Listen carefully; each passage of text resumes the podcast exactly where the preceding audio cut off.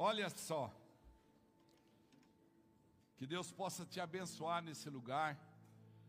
Essa música tem muito a ver com o que a gente, com o que eu queria compartilhar com você. Porque à medida que eu vou conversando, sabe, irmãos queridos, à medida que eu vou conversando com as pessoas aqui na igreja, na cidade, no, nos, nos, no andar por aí, nos atendimentos e tal, a gente percebe que há uma, uma, uma luta muito grande de Satanás e as potestades, os principados, para que a gente saia do foco, a gente saia da, da, da premissa que é ser criado por um Deus para o louvor e glória do seu nome.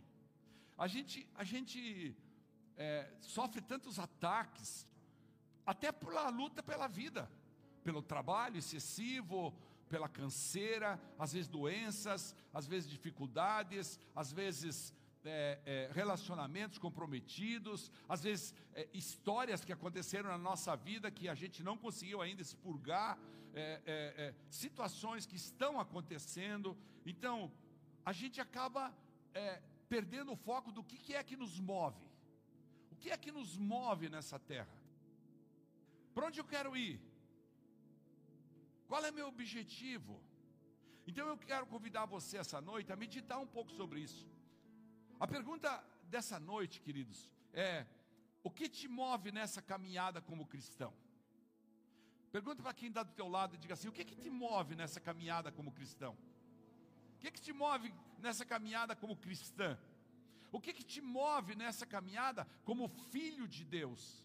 O que, que te move nessa caminhada? O que, que te motiva nessa caminhada como alguém que quer realmente ter um relacionamento profundo com Deus, com o Espírito Santo, com o Senhor Jesus, como alguém que quer realmente a vida eterna.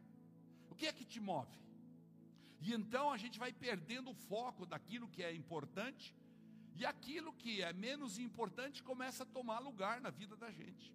E é disso que eu quero falar, para que a gente possa permanecer. Diga comigo, permanecer isso, nós precisamos permanecer no foco. Ou seja, o que é que te move nesta caminhada como cristão? Eu gosto muito de estudar o Novo Testamento. Essa tarde, inclusive, estava escutando novamente um texto, fui lá e coloquei aqui. Que está lá em 2 Coríntios, capítulo 11, versículo 16 em diante, na NVI. Paulo está falando dos seus sofrimentos e ele fala de orgulhar-se dos sofrimentos, porque ele tem um entendimento que nós precisamos ter como pessoas que moramos aqui nessa cidade, que viemos nessa igreja, que queremos professar a nossa fé, que queremos nos submeter, nos entregar na mão de Deus, nós precisamos ter um entendimento profundo do que é a razão maior do nosso viver. Qual é o motivo que me move nessa caminhada como cristão?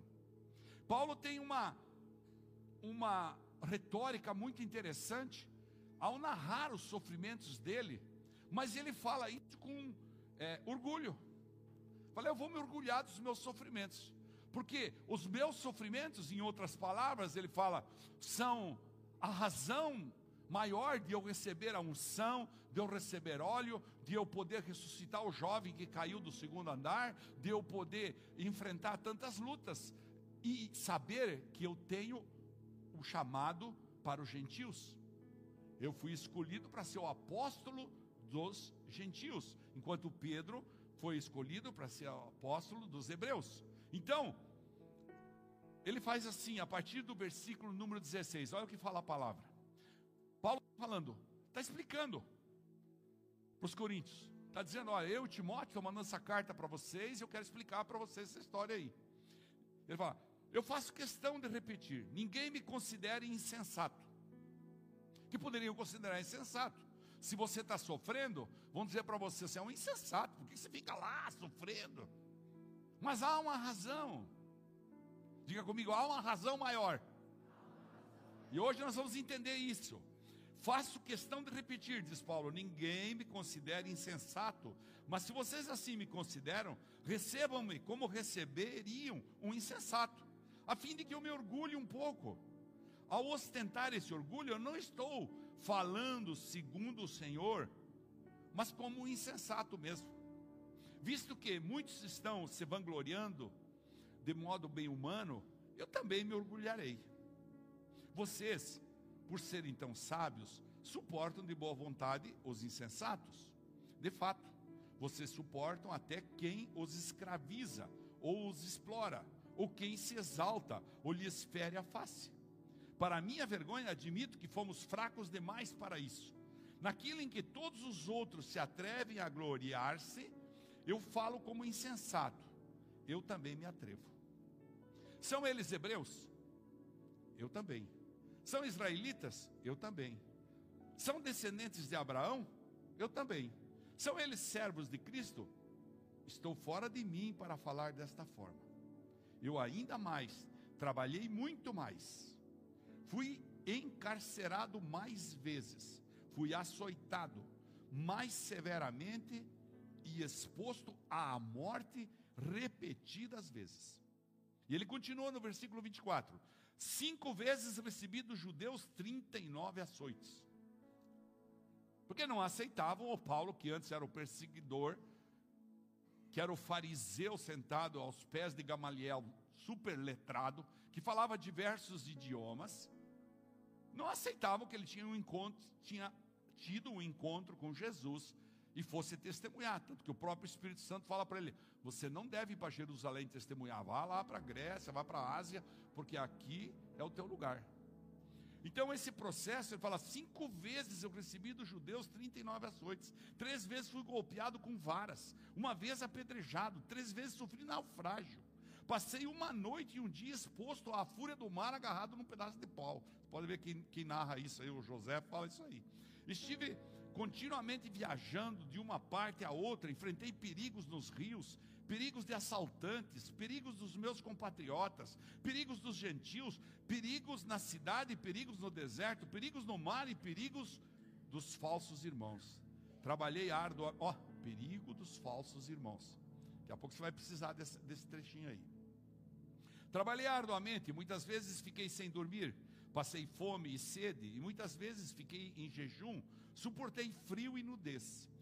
No 28 ele fala: além disso, eu enfrento diariamente uma pressão interior, a saber, a minha preocupação com todas as igrejas.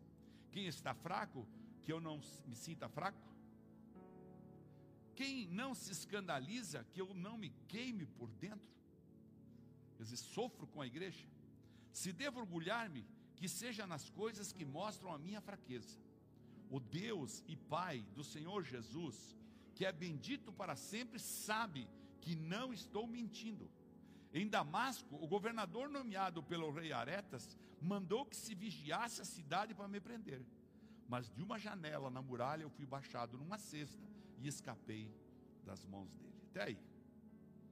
Ou seja, Paulo narra nesses poucos versos nesses poucos versículos, a história de um sofrimento, de uma luta. E quando nós estamos falando de Paulo, entenda bem, estamos falando de um cara alto nível.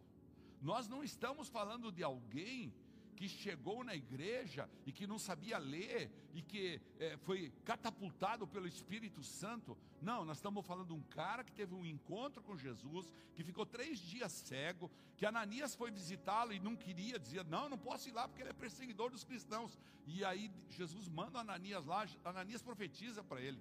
E então ele vai e passa todos esses sofrimentos porque ele entendeu isso que está aqui, ó o que te move nessa caminhada de cristão. Ele entendeu o que movia ele. E é isso que eu quero convidar você a meditar essa noite, para que você saia daqui hoje à noite realmente entendendo o que é que te move como cristão.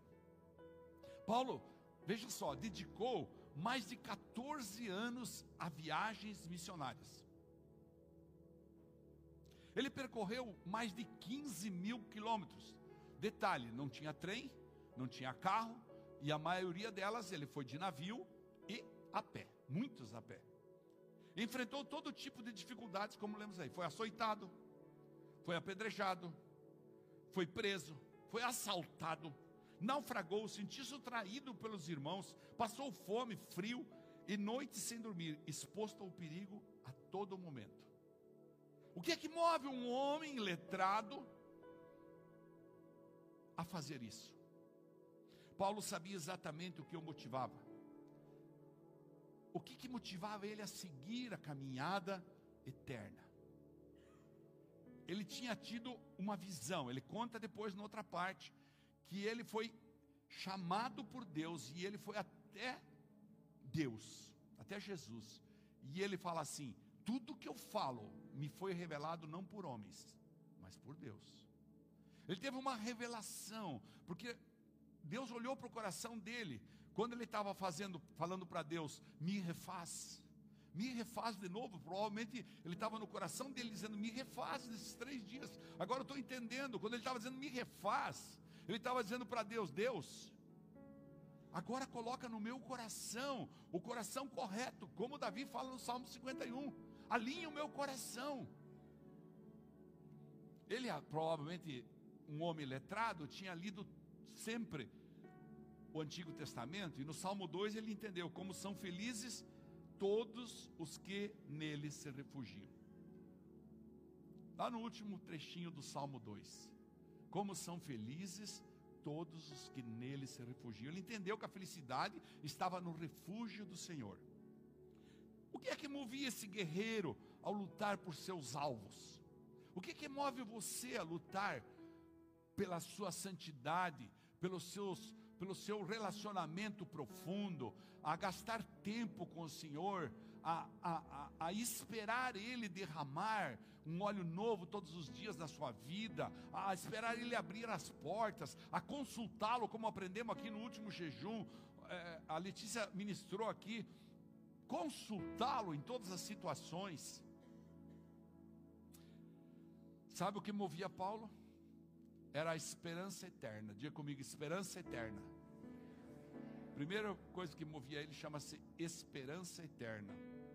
Essa esperança era sustentada por uma fé destemida e inabalável. Diga comigo, fé destemida e inabalável. Veja, então ele tinha uma esperança eterna, tinha uma fé destemida e inabalável, que por sua vez era alimentada, porque ninguém vive sem alimentar a sua fé. É como você levantar essa semana todos os dias às seis horas da manhã para ir trabalhar e voltar para casa e não se alimentar de manhã, de meio-dia, de noite e querer que no próximo domingo você esteja com o vigor que você tem hoje. É impossível. Assim é a nossa fé. Então, essa esperança eterna, que era sustentada por uma fé destemida e inabalável, sua vez, por sua vez, era alimentada diariamente com uma vida de consagração em oração.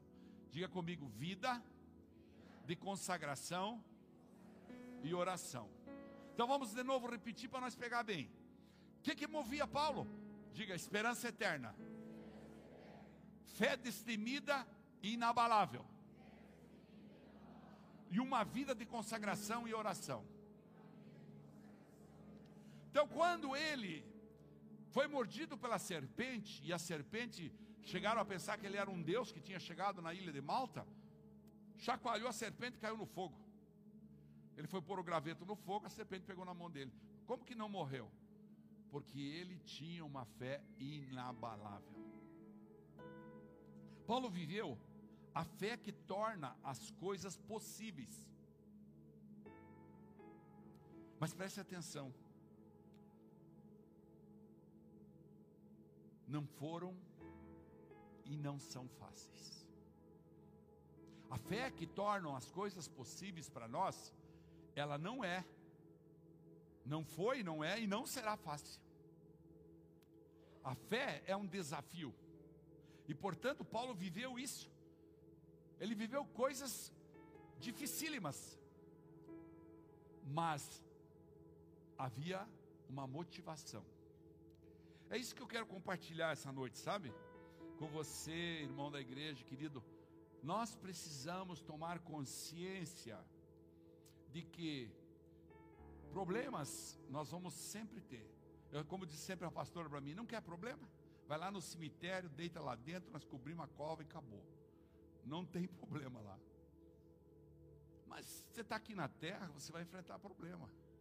Agora, o que, que você vai fazer com eles? Esse, esse é o problema. Essa é a situação. Nós nos desviamos do foco.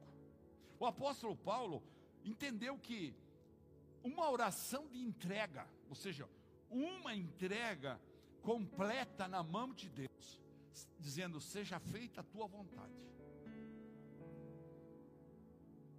Essa entrega de dependência de Deus é realmente difícil para nós.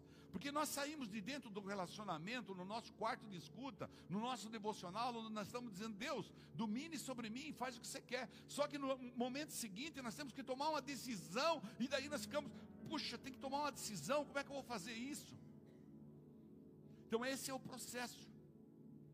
Paulo entendeu que a esperança que ele tinha na vida eterna descansava ele.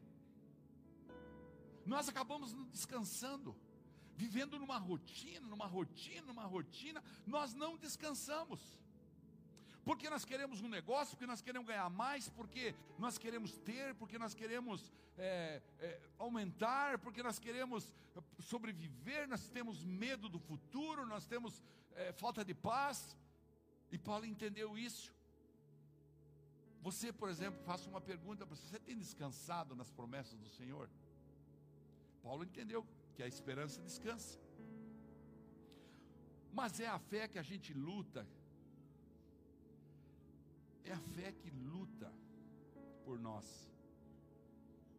A gente precisa viver por fé, afinal a palavra fala que o justo viverá pela fé. O justo viverá pela fé. Como a pastora disse aqui, eu não me movo por aquilo que eu vejo, mas eu me movo por aquilo que eu creio. E esse é o grande desafio, porque quando você consegue dar essa volta no motor da vida, e você consegue entregar isso tudo na mão de Deus e dizer: Deus, então agora o Senhor aciona o motor e abasteça ele que eu vou no seu caminho. Nesse momento, você começa a ganhar o coração de Deus. Porque ele vai olhar para você e vai dizer: Este é o meu filho amado em quem eu me comproso. Esta é a minha filha amada em quem eu me agrado. Ele vai, ele vai ver no teu coração como que um funil disponível para ele derramar o amor dele. E enquanto nós não tivermos essa prontidão de entrega, baseado na vida eterna, nós vamos continuar recalcitrando em cima do sofrimento. E o cristianismo começa a ficar um cristianismo que foge da graça e entra na exigência, entra na lei, entra num processo que não tem nada a ver com o evangelho de Paulo, com o evangelho de Deus, de Jesus. Jesus fala: "A minha graça te basta". Paulo fala isso mais para frente. Quando ele, quando ele fala para Deus do espinho na carne, ele fala: Deus, mas tira isso de mim. Já orei três vezes, o Senhor não tirou. A Bíblia não explica bem o que, é o espinho da carne do Paulo. Mas Jesus responde para ele e ele conta isso: A minha graça te basta. Amém? Então o que te move no caminho da vida cristã? São suas necessidades? Muitos de nós nos movemos só pela necessidade. Só pela necessidade. Se só a necessidade te move ao Senhor, então o Senhor vai te manter na necessidade. Diga comigo, se. Vamos, melhor. Se só necessidade me move para o Senhor, então o Senhor vai me manter na necessidade. Claro, se Ele te põe numa necessidade, e daí você sai correndo, que é aquela história. Eu, eu vou na igreja, eu faço, eu, tá, tá, mas o dia que alguém da minha família fica doente, eu ponho nos grupos, eu venho, desculpe, eu, eu venho aqui na frente, eu oro, eu busco Deus, eu começo a fazer propósito, eu jejuo, eu aumento meu nível de oração, meu nível de intimidade, eu começo a pedir para os meus amigos, para o meu pastor, para os meus líderes, olha, eu quero, ora por mim, pelo amor de Deus, sabe o que está acontecendo? Não sei, choro perante Deus. O que, que eu fiz? Eu me movi por necessidade. Aí, aí Deus vai deixar você na necessidade. Fala, Bom, esse se move desse jeito, então é desse jeito que eu vou levar ele. Mas se você se move por propósito, se você se move por propósito, na fé, Deus vai entender o teu coração. Se você está o tempo todo com o seu coração alinhado, dizendo, acaba com o orgulho da minha vida, acaba com a minha soberba. A hora que a gente canta essas canções ali, vem me lapidar, essa, essa canção da lapidação, fazia tempo que a igreja não tocava aqui, né? É, é isso aí. É tirar de dentro de nós o orgulho, a soberba. É nos transformar em filhos, em irmãos, em família, em comunidade, em igreja. Sermos igreja. Mas quem sabe são suas ambições que te movem. Então você não está preocupado. E aí começam as lutas, começa o peso. Quem sabe são os seus planos de ter. Ou são os medos. Quantos de nós nos movemos por medo? Acabei de falar aqui no altar, antes de começar o culto. Não tenham medo, disse Jesus em 14. Eu estou com vocês.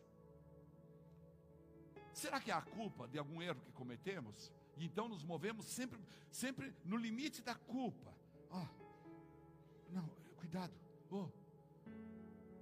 A gente precisa tratar isso no nosso coração.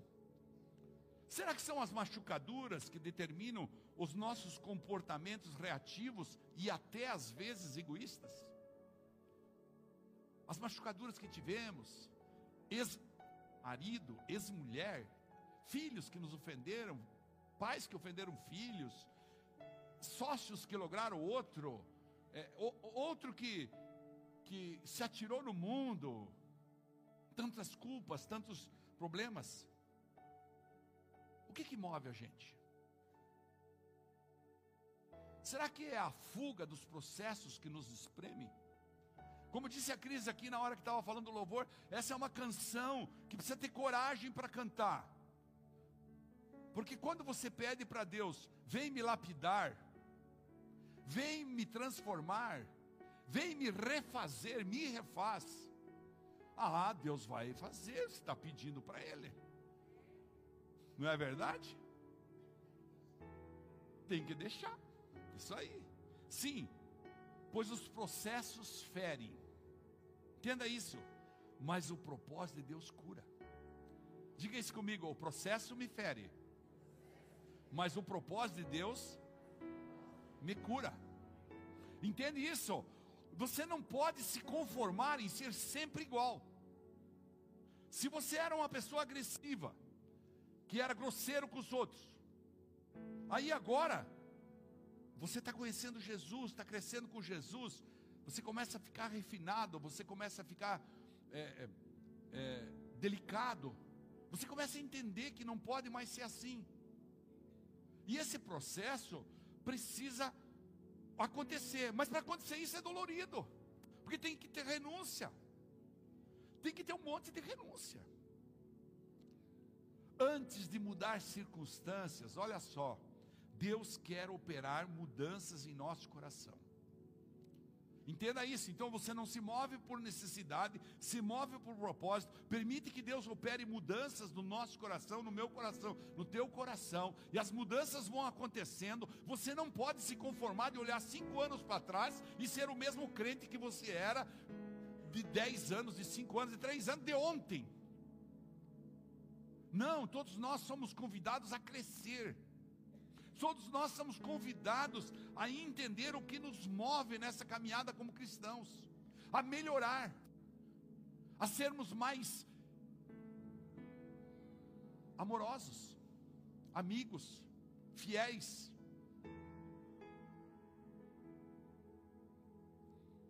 Salmo 3, no verso 3, mas tu, Senhor, és o escudo que me protege, és a minha glória e me fazes andar de cabeça erguida.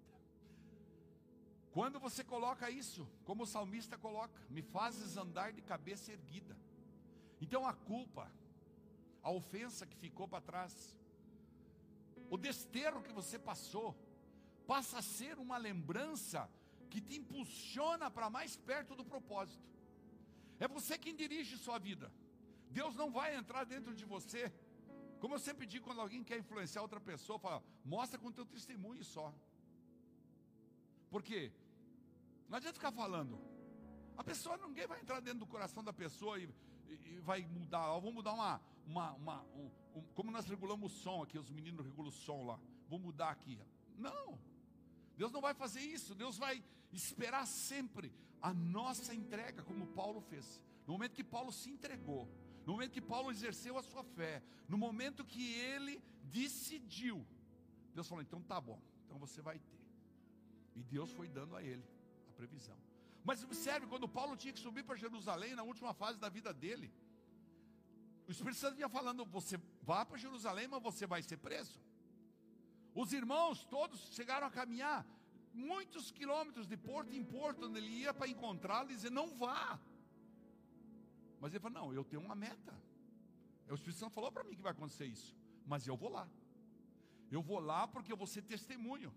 Ele sabia que ele ia falar com, o rei Areta, ele sabia que ia falar com o sacerdote tal. Ele sabia, ele sabia tudo que ia acontecer, que ele ia para Roma, porque ele tinha intimidade, ele tinha um propósito, ele tinha algo maior, um motivo que movia ele. Mas veja bem, Deus não vai protegê-lo de nada que o torne mais parecido com Jesus. E isso aconteceu com Paulo. Porque Deus queria que o Paulo cada vez fosse mais parecido com Jesus. Então Deus não vai te proteger. Nossa, mas Deus está me descascando por dentro. Está te tornando mais parecido com Jesus? Ele vai continuar. Ele vai continuar mudando circunstâncias na nossa vida. Circunstâncias de renúncia, circunstâncias de graça. Ele vai continuar fazendo com que cada um de nós entenda o amor dele ao nos fazer passar por uma dificuldade, nos fazer passar por um problema, nos fazer passar por uma doença, nos fazer às vezes Deus não está conseguindo, por exemplo, fazer um casal conversar mais. Aí vem uma doença para o filho. O casal se abraça. Então esse é um, é um processo. Deus não vai protegê-lo de nada que o torne mais parecido com Jesus. Ele vai sempre deixar você ser lapidado para você ser o brilhante, para você ser o diamante parecido com Jesus. Brilha Jesus na minha vida. Brilha Jesus. Deus vai te moer até você virar pão. Deus vai te moer, vai te lapidar até você brilhar como Jesus. Agora entenda uma coisa: a maneira de Deus trabalhar, eu quero falar um pouco sobre isso. A maneira de Deus trabalhar é diferente da maneira nossa. Então a gente precisa compreender como é que Deus age. Na intimidade, você vai construindo isso. Mas existem claras e evidentes diferenças entre o tempo e o modo do mundo secular e o tempo e o modo de Deus agir. Deus age de uma forma, num tempo e num modo. Há uma diferença entre a expectativa proposta pelo mundo e o propósito de Deus para cada um de nós. O mundo nos dá uma expectativa. Você vai arrumar um emprego, o empregador fala para você: oh, aqui você vai ter uma carreira e tal, sei o quê. Às vezes Deus fica olhando e fala: se ele soubesse onde é que eu estou pondo ele para ralar ele.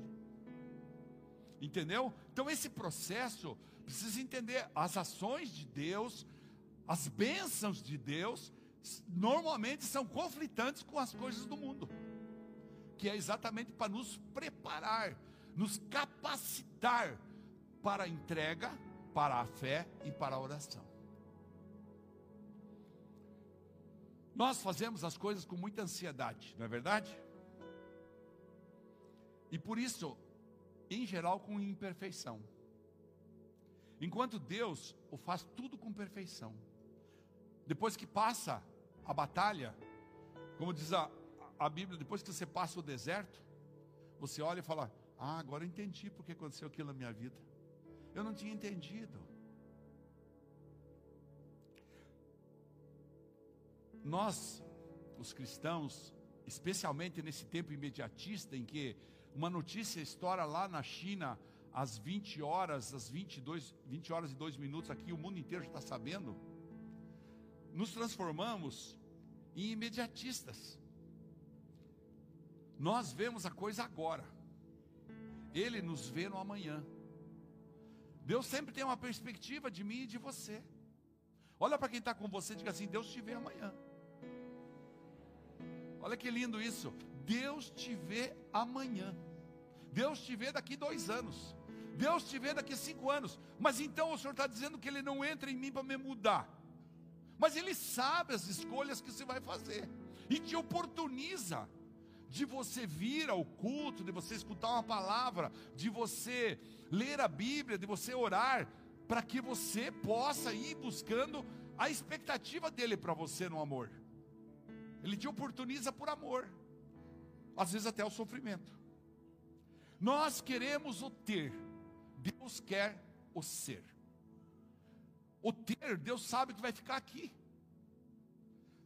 O ter vai ficar aqui. Tem tantas histórias, né, do ter.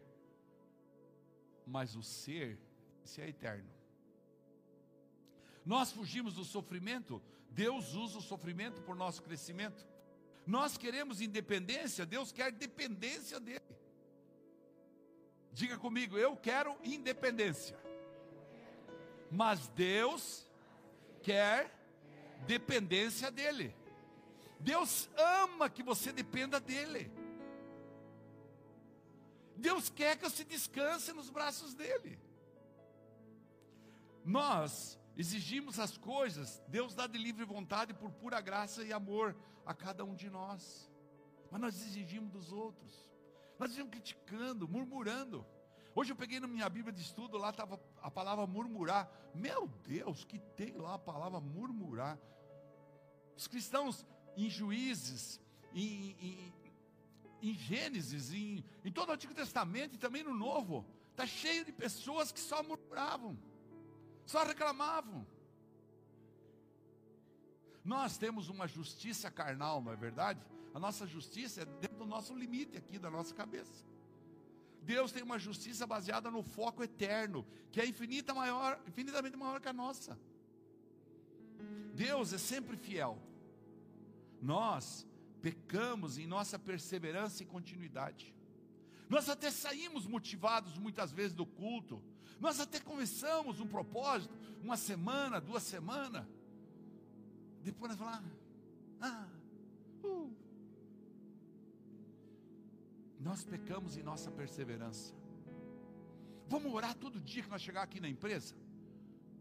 Primeiro dia, segundo dia, terceiro dia um teve que atrasar, quarto dia o outro não foi, quinto dia já não oram mais, passou, passa, aí vem a necessidade. Chegou a necessidade, Vamos todo mundo correr atrás. O mundo destrói a esperança. Deus é o socorro. Sabe por que, que a gente não vai temer? Se a gente lê a palavra, ele é cheia de promessas nesse sentido. O Salmo 46, nos primeiros três versículos, fala: Deus é o nosso refúgio e nossa fortaleza, auxílio sempre presente na adversidade. Deus está sempre presente na adversidade. Por isso não temeremos, ainda que a terra trema e os montes afundem, o coração afundem no coração do mar, os montes caiam dentro do mar, a terra trema, dá uma, um terremoto. Ainda assim não temeremos, ainda que estrondem as suas águas turbulentas e os montes sejam sacudidos pela sua fúria.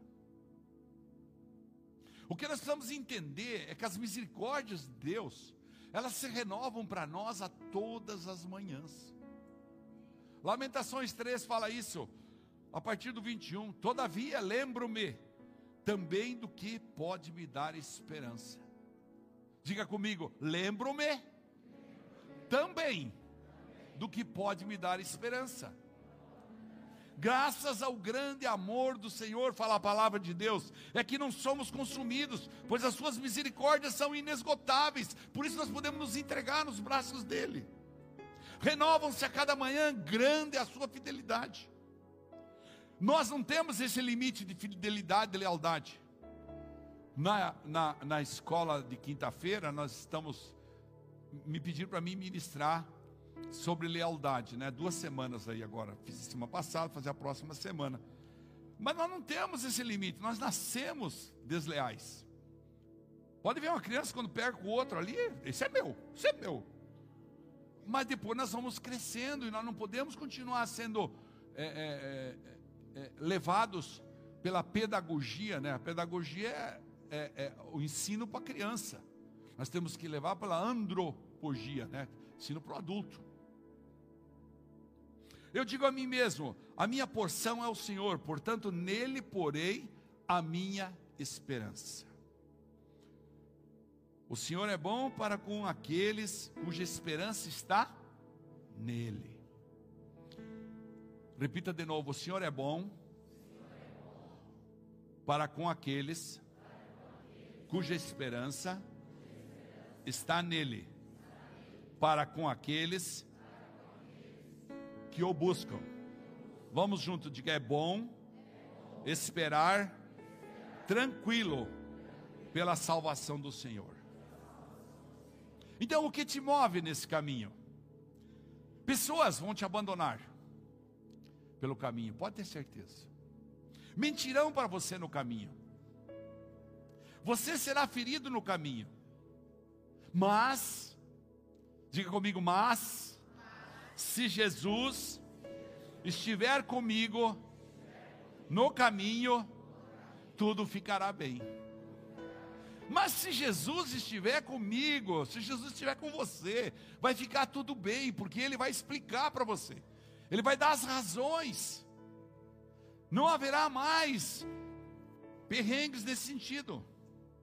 Sabe, é muito importante que a gente não compare a nossa história, nem a nossa vida, e muito menos a nossa caminhada cristã, com as histórias que a gente assiste aí na, nos filmes, no Netflix, em outros canais. Elas são escritas por homens. E a sua história, a minha história, a história daqueles que são chamados para serem filhos do Evangelho, essas são escritas por Deus. A sua jornada ela é escrita por Deus. Deus escreveu uma jornada, Deus sabe exatamente que essa noite, hoje é 21, né? Dia 21 do mês de maio do ano 2023, você ia sentar aqui no domingo à noite escutar isso, Deus sabe. E está oportunizando para nós entendermos o nosso foco.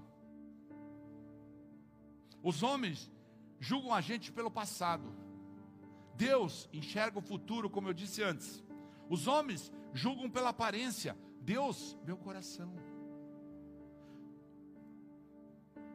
A narrativa de Deus de sua vida é uma visão da sua vida através das lentes da bondade de Deus. Precisa entender isso. Deus vê você pela bondade dele. Ele é puro amor. Ele é pura generosidade. Ele só quer que os filhos dele vivam tranquilos.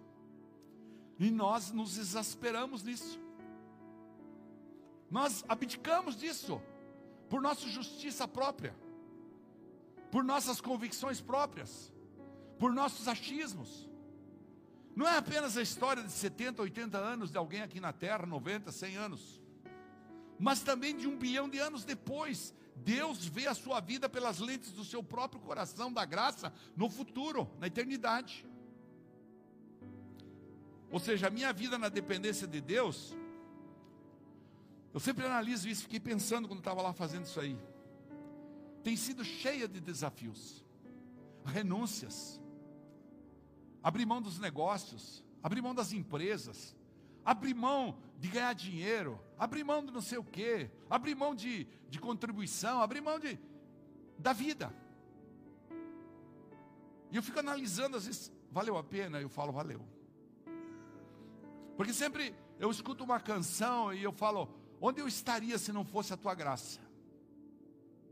Não fosse o teu chamado. Você precisa entender: Deus separou você. Deus separou você para você ser um cristão, luz nessa terra que brilha Jesus, amém? Sabe, eu amo viver, eu amo Deus, eu amo minha família, eu amo meus amigos, eu amo minhas ovelhas. Sempre chego, chego alegre aqui, falo, oh meu Deus, que coisa linda. Eu amo minhas oportunidades diárias de crescimento. Eu olho assim, às vezes acontece a coisa e falo, hum, já sei, preciso melhorar isso aqui. Eu amo minhas oportunidades que Deus me dá de fazer a diferença. De que adiantaria eu deixar alguns milhões de reais a mais para os meus filhos de herança e não deixar um legado. Não deixar um legado. Escutei a pastora hoje explicando para Carol lá de manhã. Sabe por que, que eu me mantive no momento mais difícil da nossa vida? Porque eu pensei nos meus filhos. Deixou um legado. O dinheiro é importante, mas não é tudo. E há muita gente que perde grandes oportunidades de deixar um legado. Então vamos olhar para trás, igreja que nós construímos e doamos para a instituição, escola que nós compramos e doamos para a igreja, é, tantas coisas boas que a gente semeou. Mas mais importante que isso, olhar para trás e ver que a igreja teve coragem de nos confrontar nos nossos erros e nos permitir a lapidação dentro da igreja, para nós diminuir o nosso orgulho, para nós diminuir a nossa soberba, para nós saber pedir perdão, saber se alinhar e andar nos princípios da palavra. Sabe a comunhão com os irmãos, especialmente a comunhão, comunhão com os irmãos da igreja, normalmente vai te ferir, pois as pessoas têm defeitos mas é na comunhão que você vai ser curado. Por isso não pode se isolar, a igreja não é isolamento.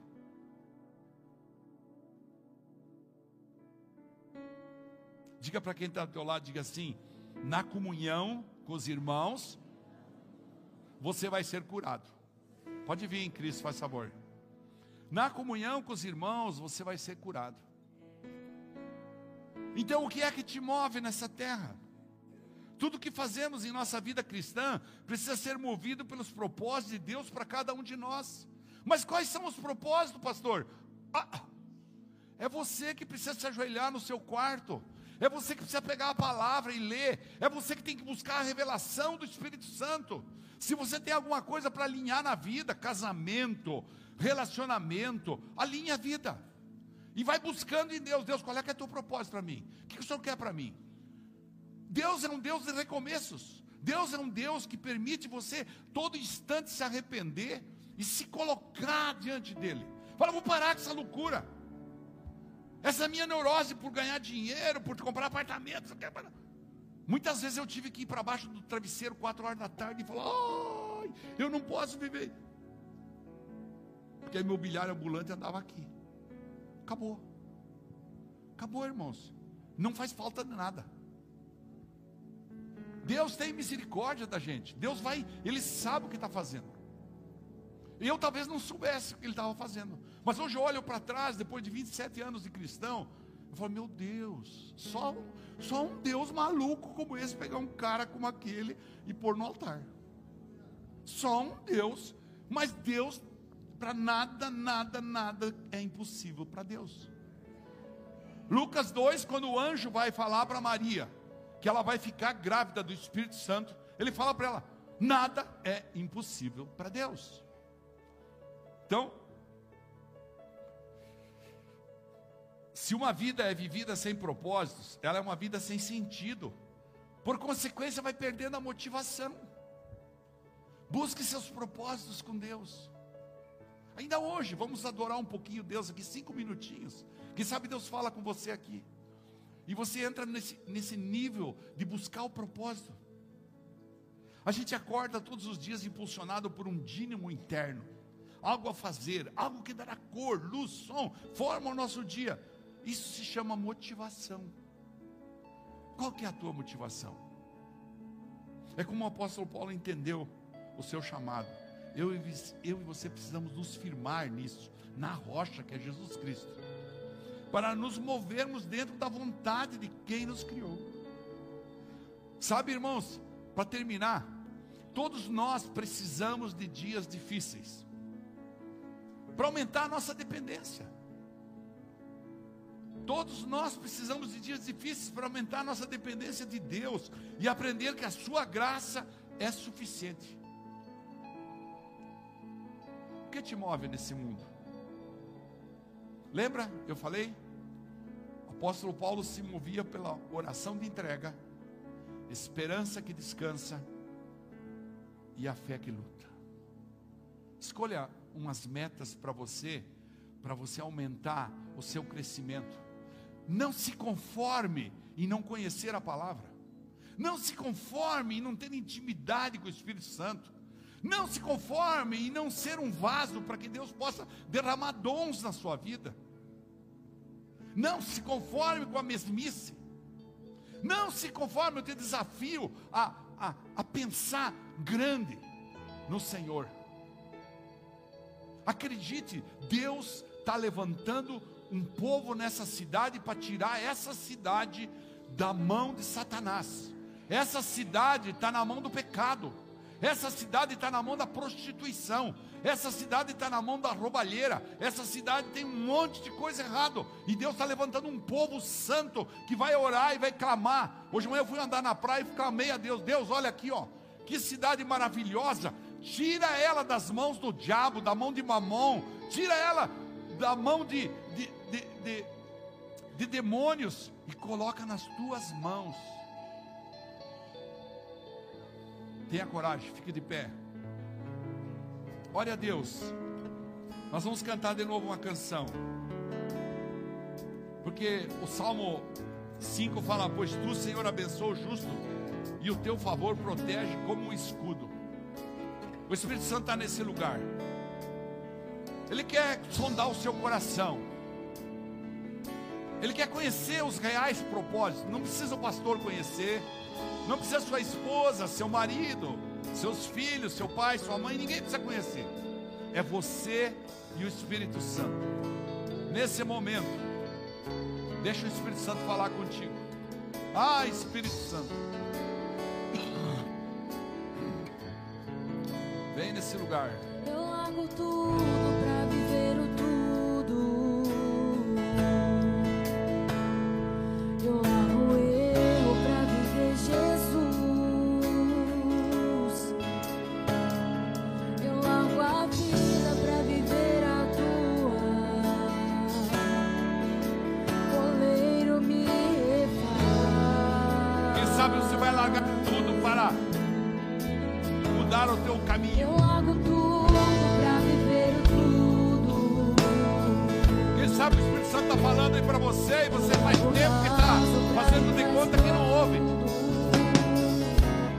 Essa noite para se refazer.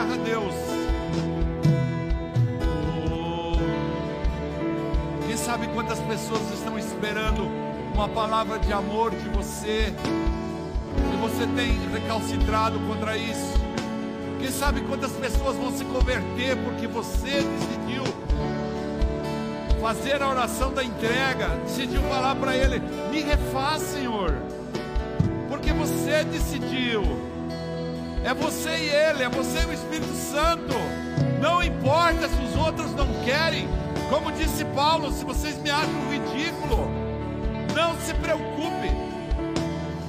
Eu sei o Deus que eu sirvo.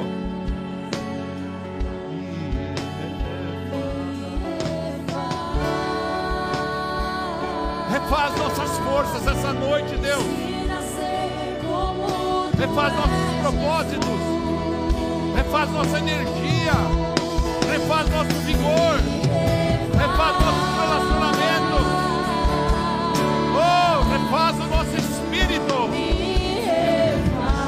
Toma conta.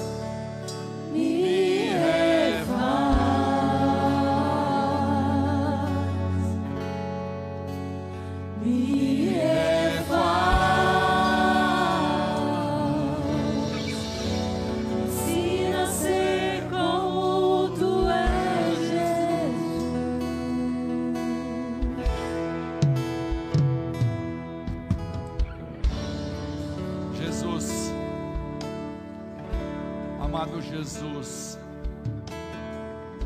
nós cremos na tua sobrenaturalidade. Nós abrimos o nosso coração para sermos reconstruídos essa noite. Nós abrimos o nosso coração para podermos vivenciar o teu amor, para aprendermos, aprendermos ter uma vida de dependência de Ti. Nós queremos muito que o Senhor tome conta do nosso ser, do nosso ter. Nós queremos muito que o Senhor nos refaça nas coisas que talvez estejamos errando. Revela para nós, Senhor, revela com teu amor. Não importa, Deus, o preço que temos que pagar, mas nós queremos estar mais próximo de Ti. Queremos ser cada vez mais parecidos contigo, Jesus. Por isso, essa noite, essa noite, refaz nosso coração, refaz meu propósito, Refaz a minha motivação, Senhor. Por que é que eu me movo nessa terra?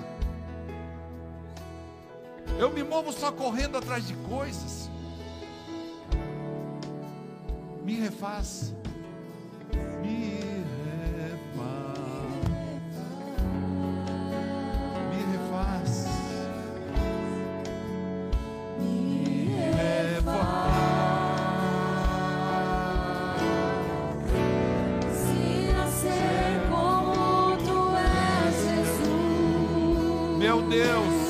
Exatamente como tu és.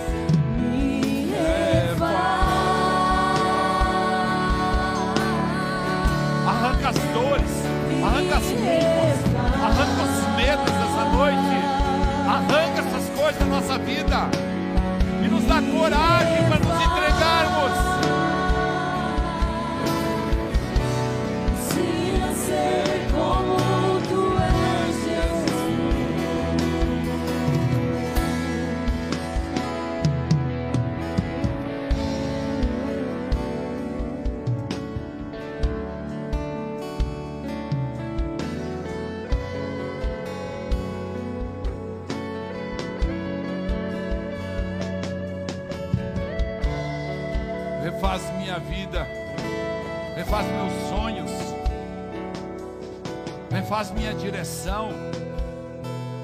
refaz o meu planejamento de tempo, me ensina a ter uma vida de fé, me ensina a ter uma vida de consagração, me ensina, Jesus, a ter uma vida de entrega, de dependência. Jesus querido,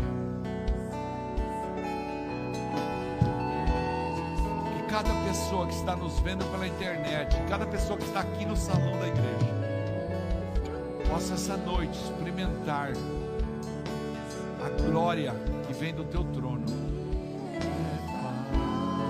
Fala só mais uma vez para ele, me refaz.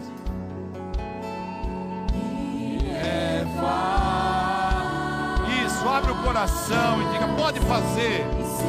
Fique à vontade, entra na minha casa, limpa o que não te agrada. Me refaz, Jesus.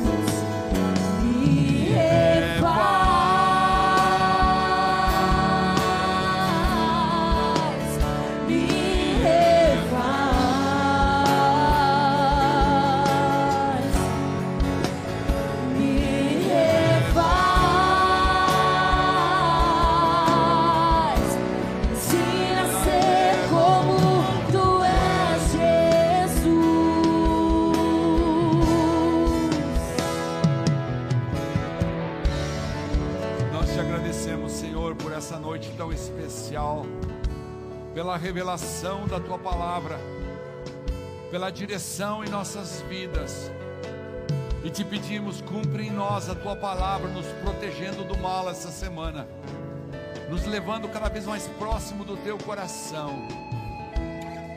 Em nome de Jesus, papai. Coloca as tuas mãos para frente. Diga assim comigo: quanto maior o propósito, maior a oposição. Então, se você está tendo oposição, irmão, é porque teu propósito está andando, tá bom? Quanto maior o teu propósito, maior a oposição. Pode ter certeza.